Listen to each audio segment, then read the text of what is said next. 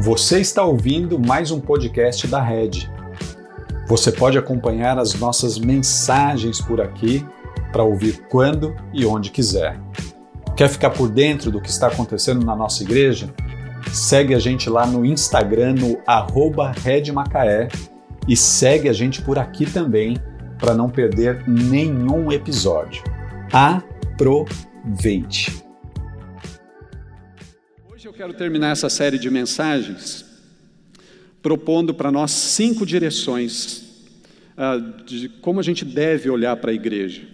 Eu quero pedir para que você lembre que no primeiro domingo dessa série, no primeiro domingo do mês de outubro, eu mostrei para vocês um número: 4 milhões, mais de 4 milhões.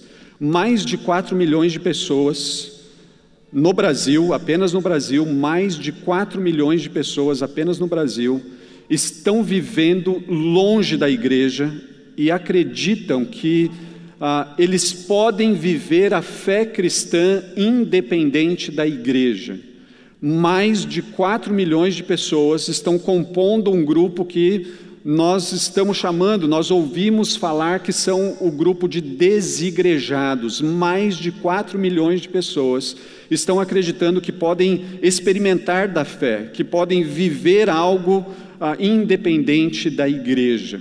Eu apontei algumas razões do porquê isso acontece, sendo que a principal razão é porque a igreja ah, ela se apresenta também como um lugar que acaba decepcionando pessoas, acaba em alguma medida machucando pessoas. Então, talvez nesse grupo de mais de 4 milhões de pessoas, uma boa parte desse, dessas pessoas sejam pessoas machucadas com a igreja. E depois que eu falei isso, no primeiro domingo de outubro, alguns de vocês me procuraram e falaram, pastor, eu sou alguém machucado com a igreja. Eu sou alguém que foi ferido pela igreja. Então, é uma realidade até mesmo no nosso meio. Se você quiser entender um pouquinho mais sobre isso, você tem que ouvir a mensagem número um dessa série, Fundamental, mensagem 1, um, uh, e você vai entender um pouco mais do que eu estou falando aqui. Então, para fechar essa série hoje, eu quero propor aqui que a gente olhe para a igreja a partir de algumas direções. E de direções simples, mas eu quero que a gente juntos, a gente entenda que existe um jeito apropriado de olhar para a igreja, para essa igreja que muitas vezes machuca, para essa igreja que muitas vezes nos trata com insensibilidade, dessa igreja que muitas vezes ah, da qual a gente sai frustrado e até mesmo decepcionado. Tem um jeito apropriado, tem um jeito certo de olhar para a igreja e eu quero propor isso. E o texto que eu quero que a gente olhe juntos para ele é um texto conhecidíssimo nosso. E conhecidíssimo porque é o texto que nós, pastores, ah, recorremos no dia da ceia. É o texto de 1 Coríntios, capítulo 11. Ah, se você não trouxe sua Bíblia, você pode acompanhar, ele vai ser projetado aqui para nós. Mas eu queria muito que você acompanhasse esse texto com bastante atenção, porque, embora ele seja um texto conhecidíssimo, a gente só conhece mesmo a parte que fala da ceia. A gente não conhece ele na sua amplitude. Nós não vamos ler o texto inteiro, mas eu quero que a gente leia o texto a partir do verso 17, 1 Coríntios capítulo 11, do verso 17 até o verso 34. 1 Coríntios capítulo 11, de 17 a 34. O texto diz assim: Nas instruções a seguir, porém, não posso elogiá-los Pois quando vocês se reúnem, fazem mais mal do que bem. Primeiro, eh, ouço que há divisões quando vocês se reúnem como igreja, e até certo ponto, eu creio. Suponho que seja necessário haver divisões entre vocês para que se reconheçam os que são aprovados. Quando vocês se reúnem, não estão interessados de fato na ceia do Senhor. Alguns de vocês se apressam em comer a própria refeição. Como resultado, alguns passam fome enquanto outros se embriagam. Será que vocês não têm casa onde comer e beber? Ou querem mesmo envergonhar a igreja de Deus e humilhar os pobres? O que devo dizer? Querem que eu os elogie? Certamente não os elogiarei por isso, pois eu lhes transmiti aquilo que recebi do Senhor na noite em que o Senhor Jesus foi traído, ele tomou o pão, agradeceu a Deus, partiu e disse: Este é meu corpo, que é entregue por vocês. Façam isso em memória de mim. Da mesma forma, depois da ceia, tomou o cálice e disse: Este cálice é a nova aliança confirmada com o meu sangue. Façam isto em memória de mim sempre que o beberem porque cada vez que vocês comem desse pão e bebem desse cálice, anunciam a morte do Senhor até que ele venha.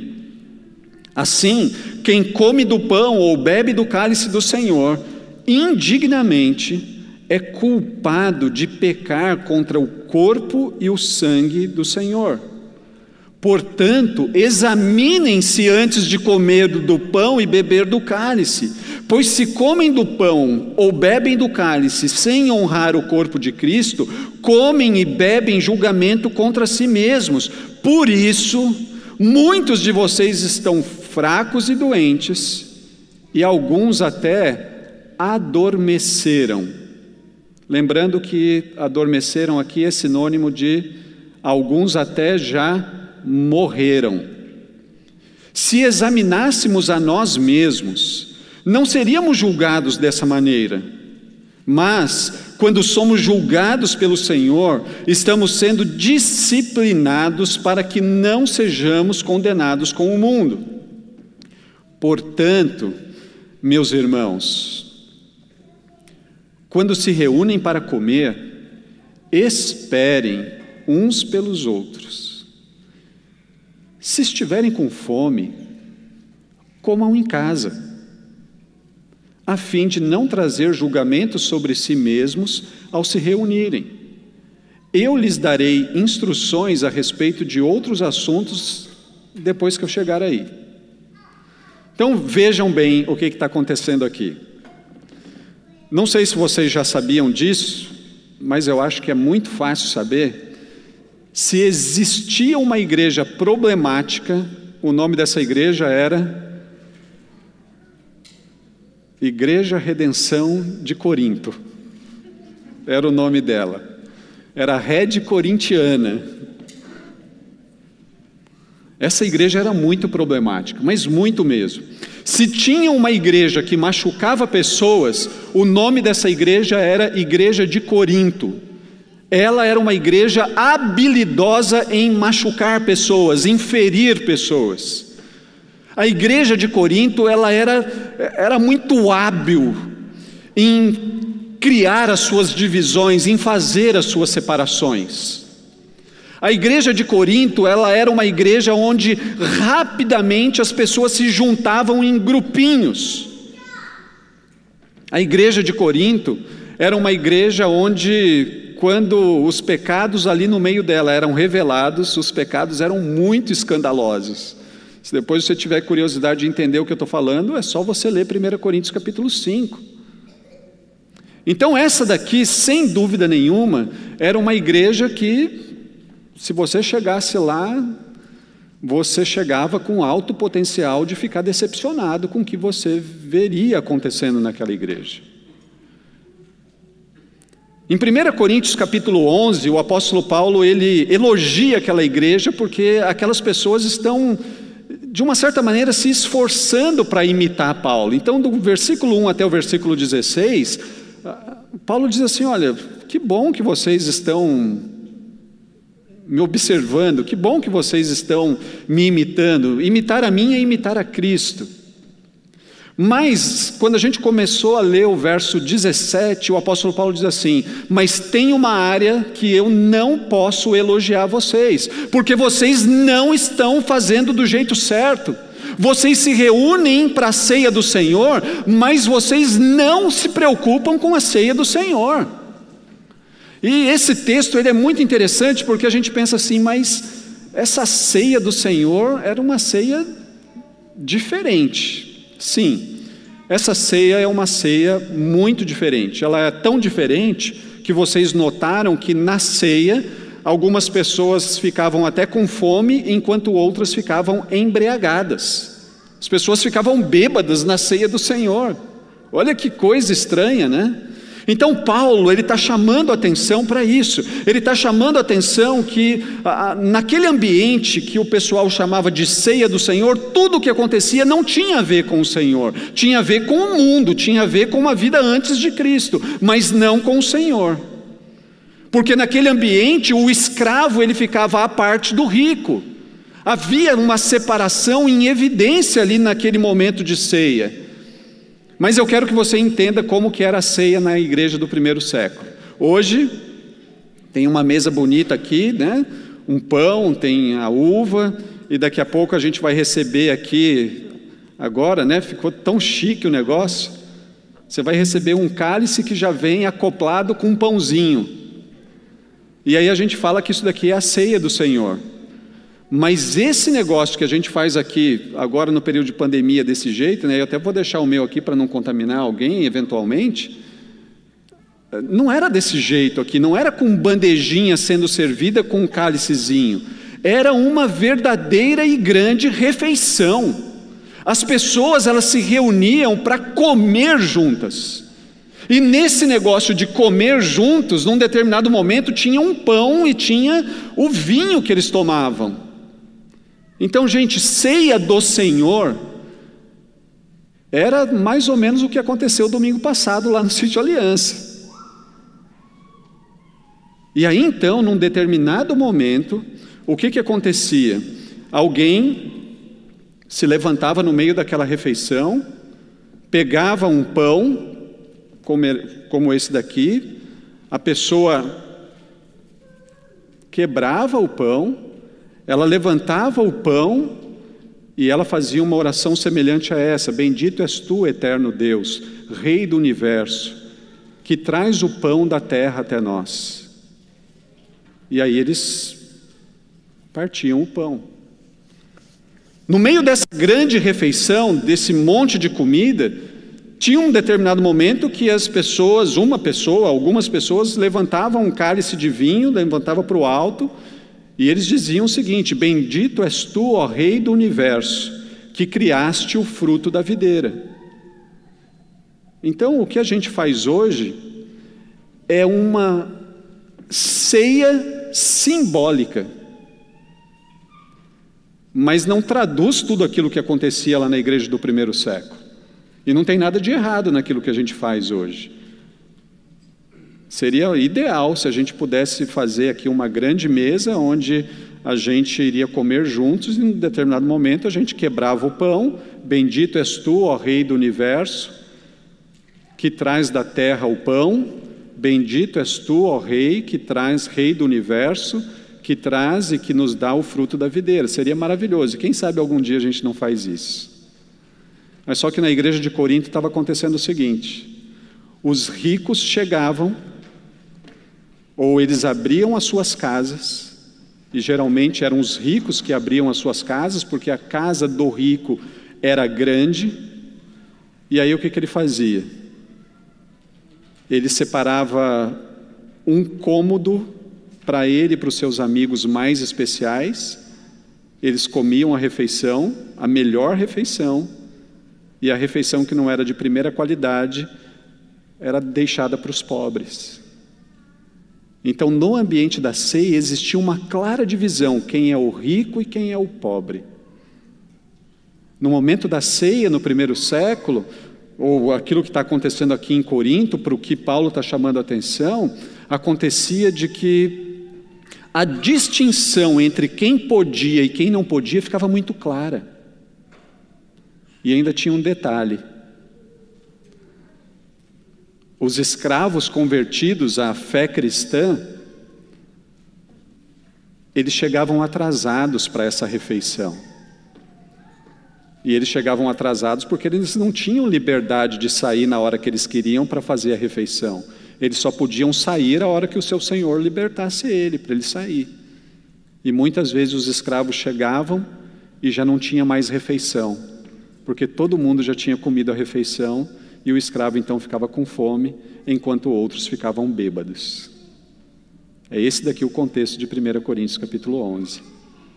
Então percebam que o apóstolo Paulo está dizendo assim: olha, está tudo errado o jeito que vocês estão fazendo, porque à medida que vocês estão fazendo isso, vocês estão ressaltando o que Jesus, por meio do seu, do seu sacrifício, quebrou. Em Cristo não tem mais branco ou negro, em Cristo não tem mais homem e mulher, em Cristo não tem mais escravo e senhor, em Cristo não tem mais rico e pobre, em Cristo nós fazemos parte de uma grande família, em Cristo há unidade.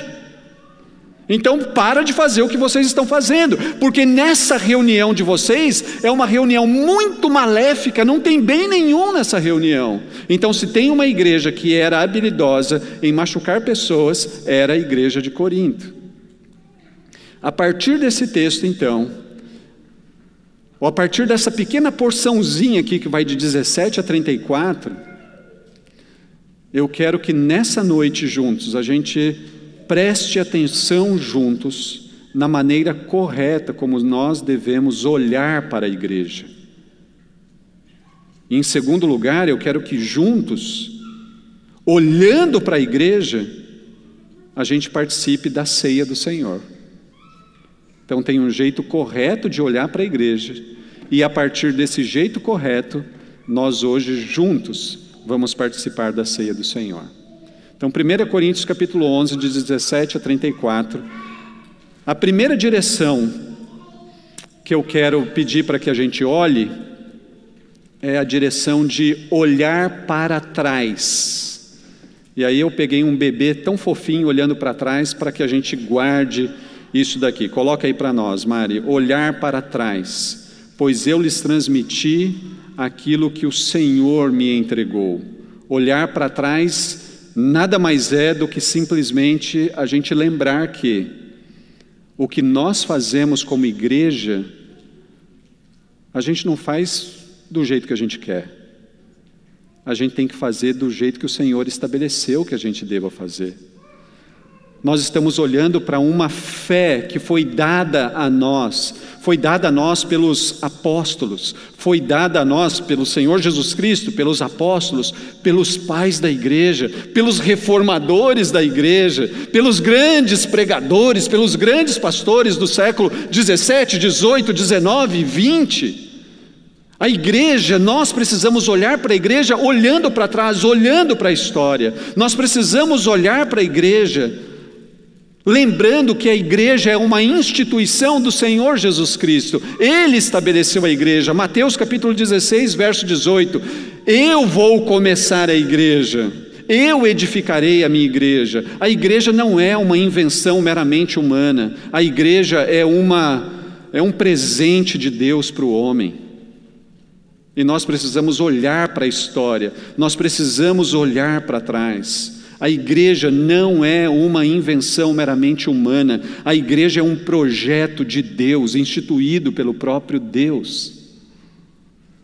Por isso a igreja é fundamental, porque foi Ele quem inaugurou a igreja. Quando nós pensamos igreja, quando nós olhamos para a igreja, a gente tem que lembrar que existe toda uma tradição para trás, e talvez você pense assim, nossa, mas eu não gosto de tradição.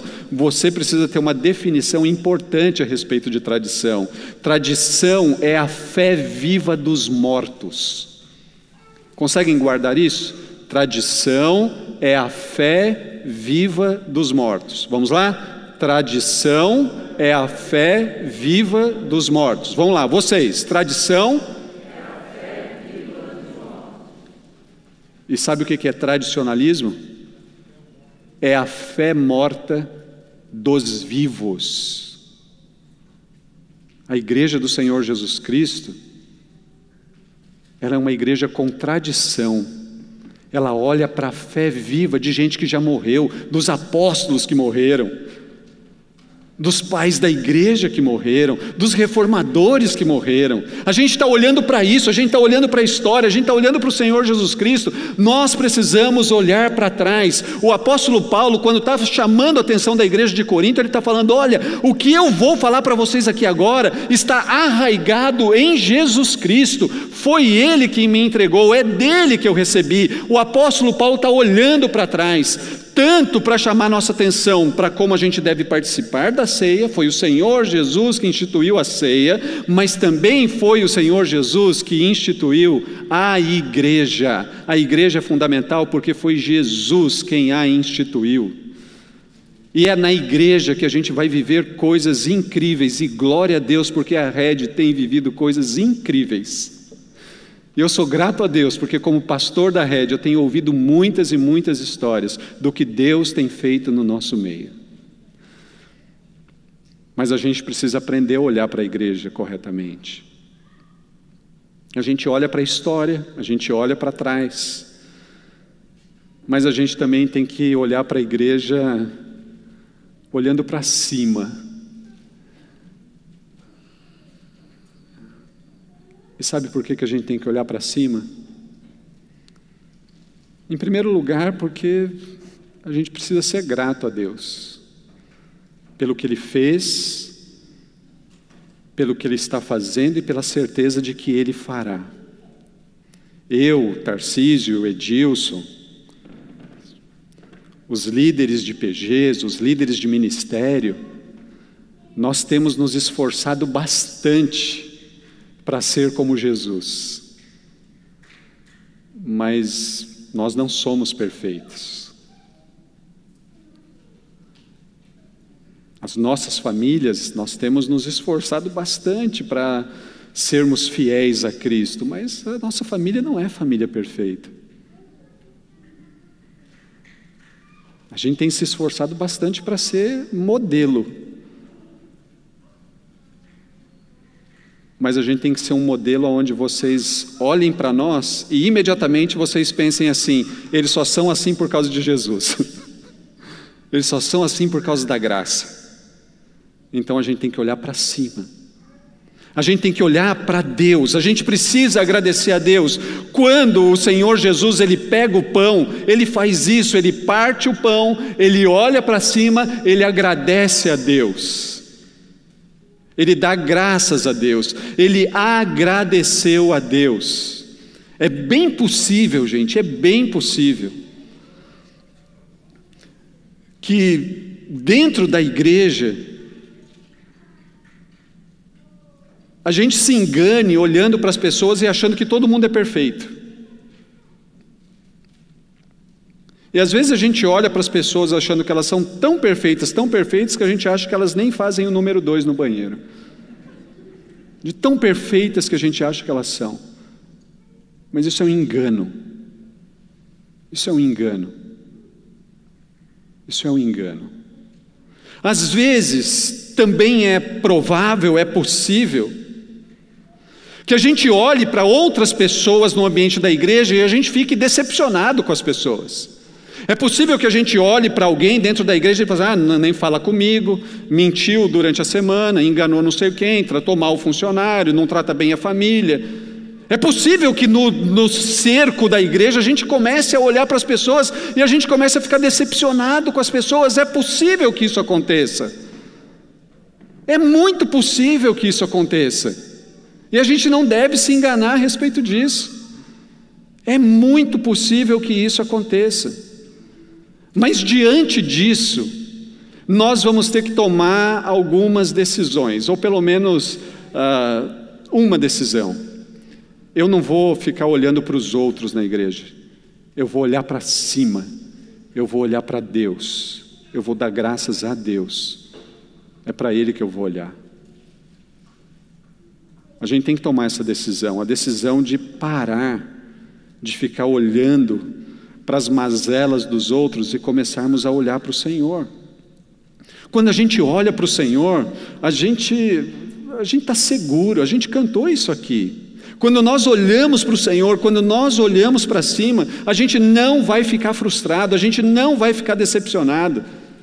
Mas se a gente começar a olhar ao redor para as mazelas dos outros, daquele que mente, do que engana, do que não tem compromisso, do que fala que vai e não vai, do que fala que não vem e vem, a gente vai ficar decepcionado.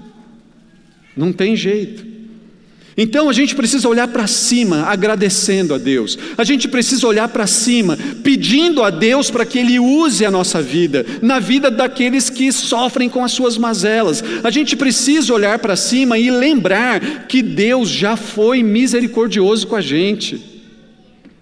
A gente precisa dar graças a Deus por isso, porque Ele foi bom conosco quando a gente não merecia.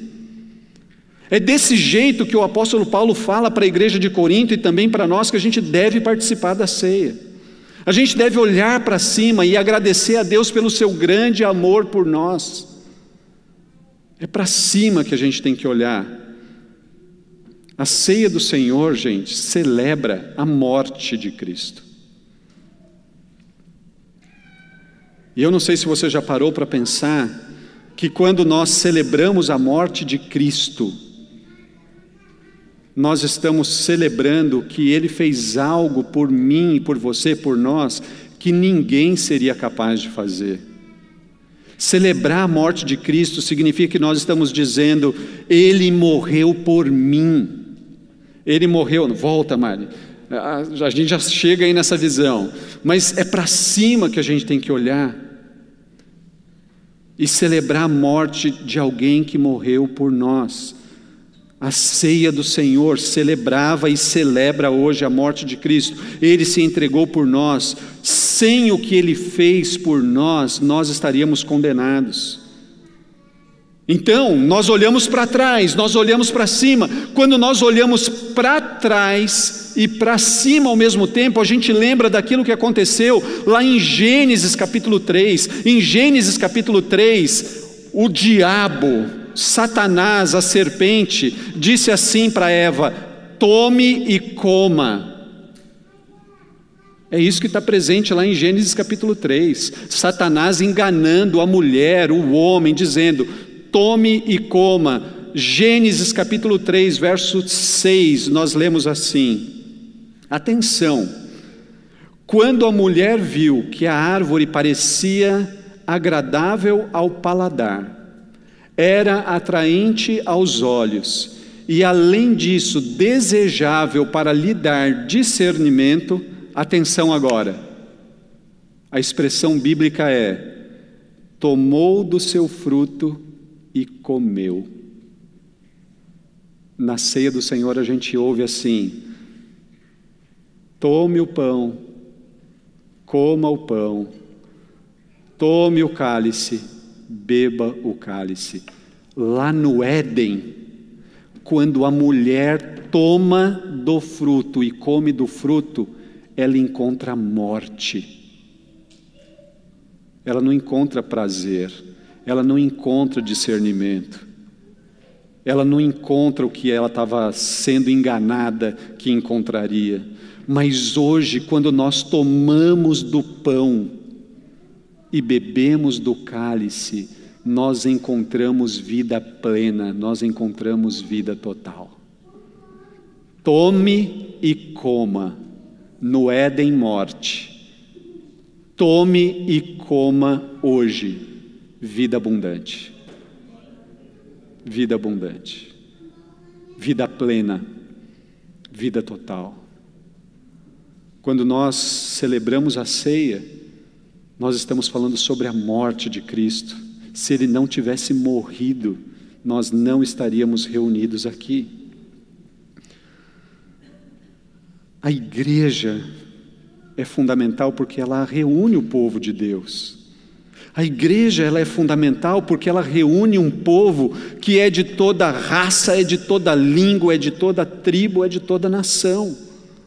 Por isso, aqueles irmãos lá de Coríntios, eles estão fazendo uma separação horrenda. E aí, Paulo diz assim: não, isso está errado, porque em Cristo não tem mais o, o, o rico e o pobre, não tem mais o escravo e o senhor. O que vocês estão fazendo não tem a ver com o que Cristo fez. A igreja é fundamental porque ela reúne povo de toda língua, de toda raça, de toda tribo e de toda nação. Portanto, irmãos, irmãs, você que está nos acompanhando de casa, a gente só consegue discernir bem o corpo, a gente só consegue discernir bem a igreja, a gente só consegue participar corretamente dessa celebração da ceia do Senhor quando a gente olha para trás, para a história, para cima agradecendo para o alto, lembrando de Deus, mas a gente também tem que se habituar a olhar para fora. Nós temos que nos habituar a olhar para frente. E sabe por quê? Porque se a gente não olhar para fora, a gente fica muito em si mesmados. Se a gente não olhar para fora, se a gente não olhar para frente, se a gente não olhar para o mundo, a gente sofre de coinonite. Coinonite é a inflamação da comunhão. Se a gente viver só no sítio Aliança, fazendo churrasco, isso faz mal. A comunhão inflama. A gente tem que olhar para fora. Em 1 Coríntios capítulo 11, o apóstolo Paulo está dizendo assim: toda vez que você come do pão, Toda vez que você bebe do cálice, você está anunciando que o Senhor ele virá novamente. A igreja tem uma missão. A missão da igreja é pregar o evangelho. É muito legal estar aqui no salão em Betiba. É muito legal ir no sítio Aliança. É muito legal, mas a gente não pode esquecer que nós temos uma missão. A nossa missão é anunciar que Jesus Cristo morreu por nós para pagar pelo preço dos nossos pecados. A gente não pode perder isso de vista. A igreja tem missão. Não sei se você lembra, você lembra sim, porque é, um, é uma história maravilhosa. Segundo livro dos Reis, capítulo 7. Quem lembra qual é a história que tem lá? Tá bom, vou contar para vocês rapidamente. A história que tem lá é a história de quatro leprosos. Os quatro leprosos, eles estavam. Uh, Israel estava sendo atacado pela Síria. E sendo atacado pela Síria, eles estavam vivendo um momento de alta inflação, não tinha comida, não tinha. estava um caos. Os leprosos estavam sentados e a decisão deles foi a seguinte: vamos sentar e esperar a morte chegar. Um dos leprosos, o leproso mais inteligente, ele falou assim: bom, já que a gente vai esperar a morte chegar, por que, que a gente já não vai atrás da morte? Vamos invadir o exército sírio e aí a gente tem pelo menos uma opção. Nós temos a opção de sermos mortos, mas morto a gente já seria de qualquer jeito, a gente já iria morrer de fome. Mas pode ser também que o exército sírio nos prenda e pelo menos preso a gente vai ter comida. E eles então combinaram, então vamos, vamos fazer isso. E eles entraram no meio do acampamento sírio. E gente, vocês precisam ler segundo Reis capítulo 7 hoje. Quando eles entram naquele lugar, não tinha nenhum soldado no acampamento. Os soldados tinham fugido.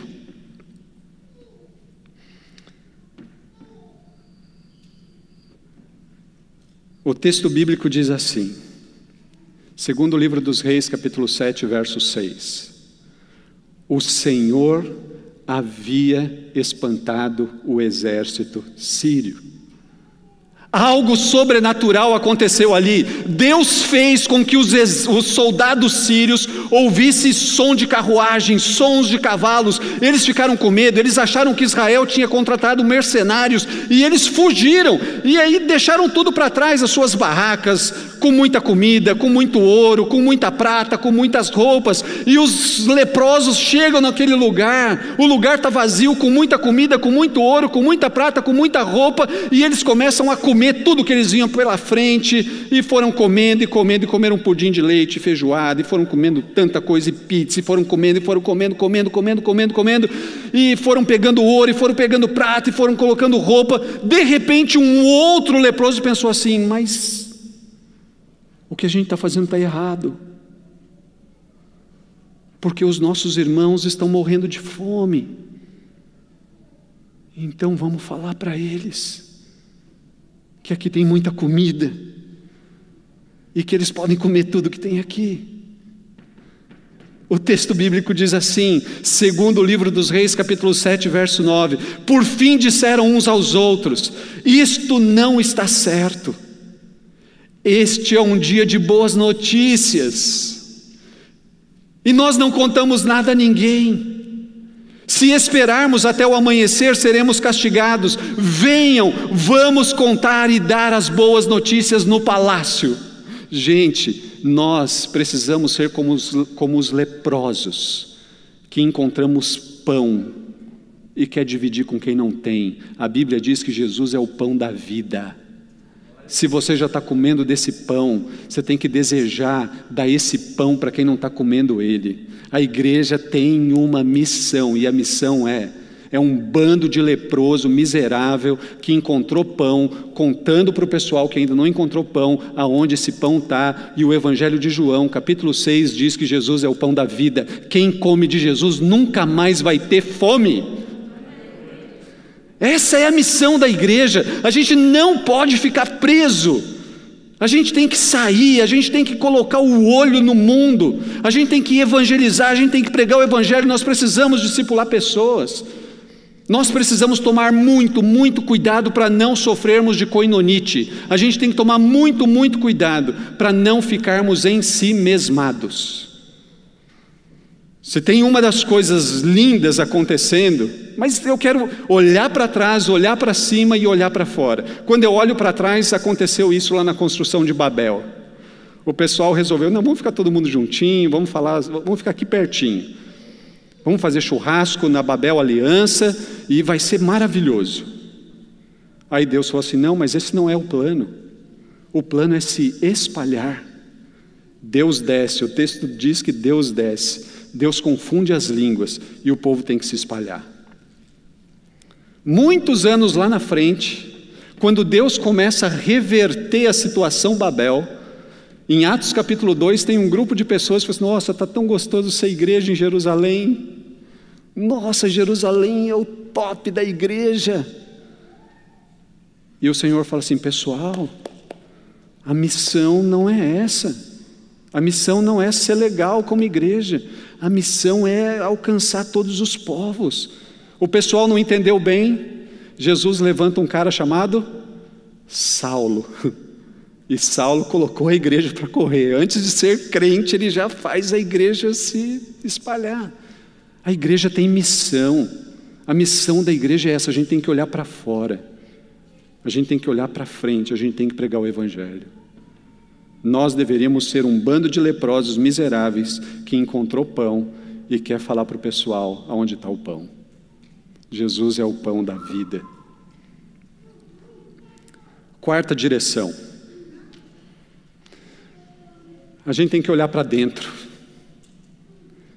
E o texto bíblico diz isso. Examinem-se antes. Examinem-se antes de comer a ceia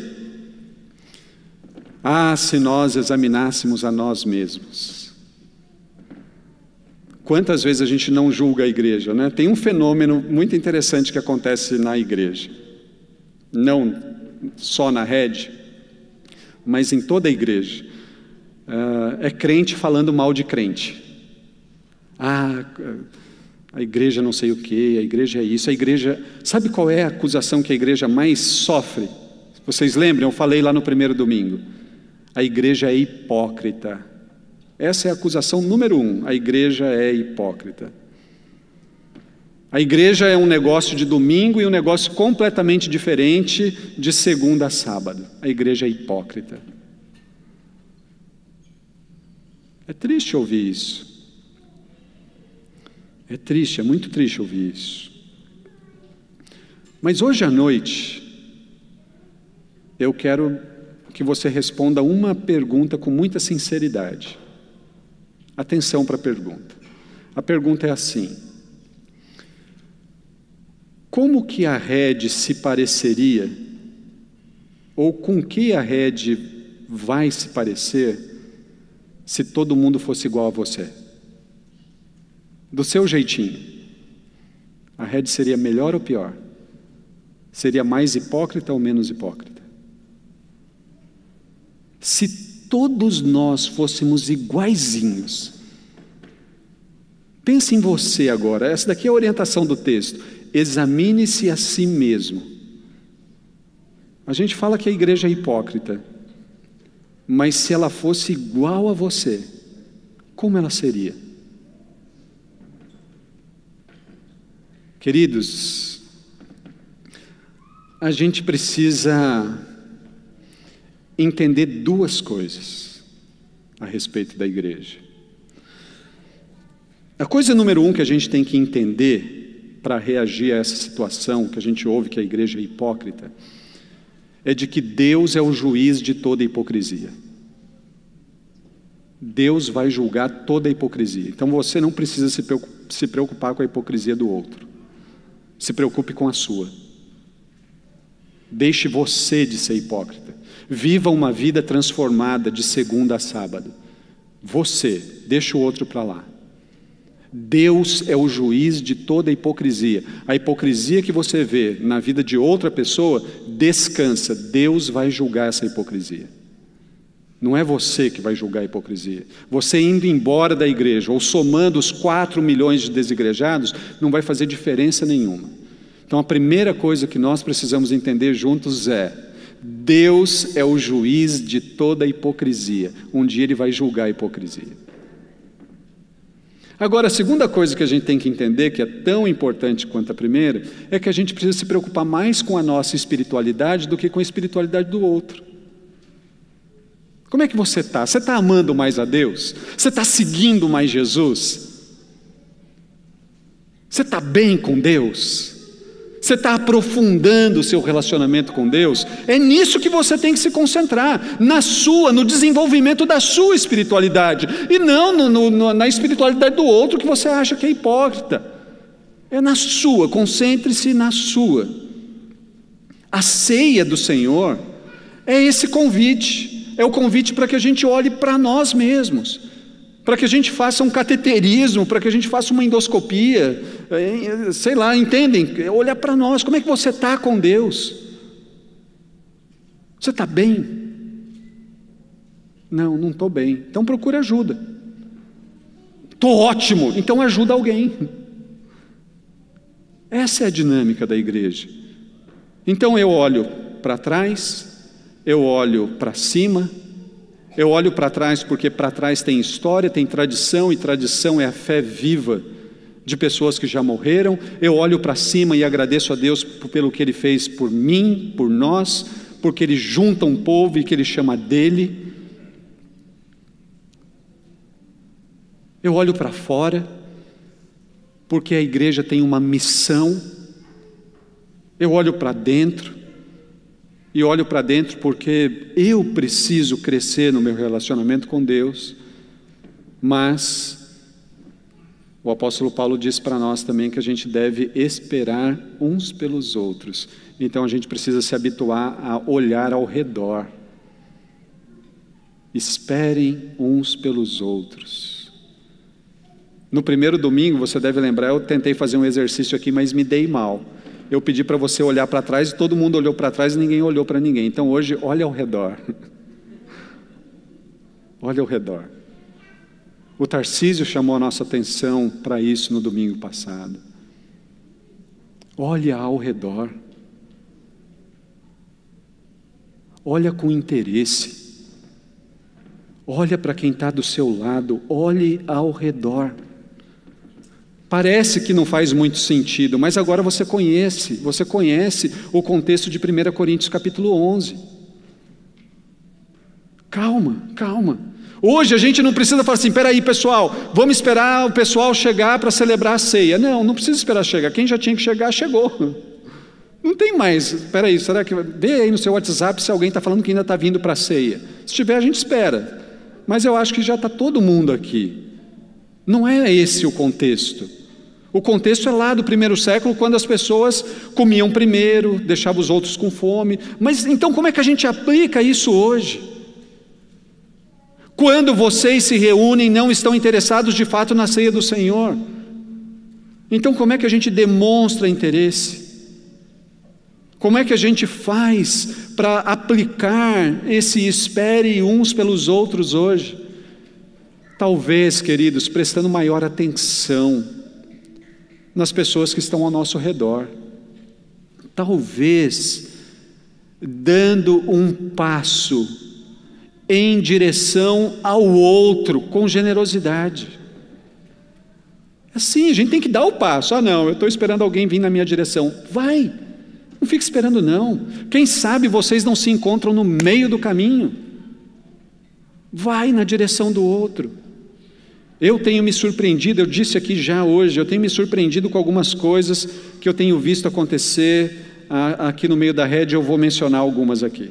Vou guardar todas as identidades aqui. Eu ouvi uma história fantástica. Pessoas enviando encomendas de iFood para irmãos da igreja, não da rede, mas para uma igreja mais distante. O reino de Deus não se resume só a nós. Puxa, que negócio legal isso. Ah, pessoas servindo como trocador de curativos. A gente só vive isso na igreja. Não tem outro lugar para a gente viver esse negócio. Pessoas dando carona.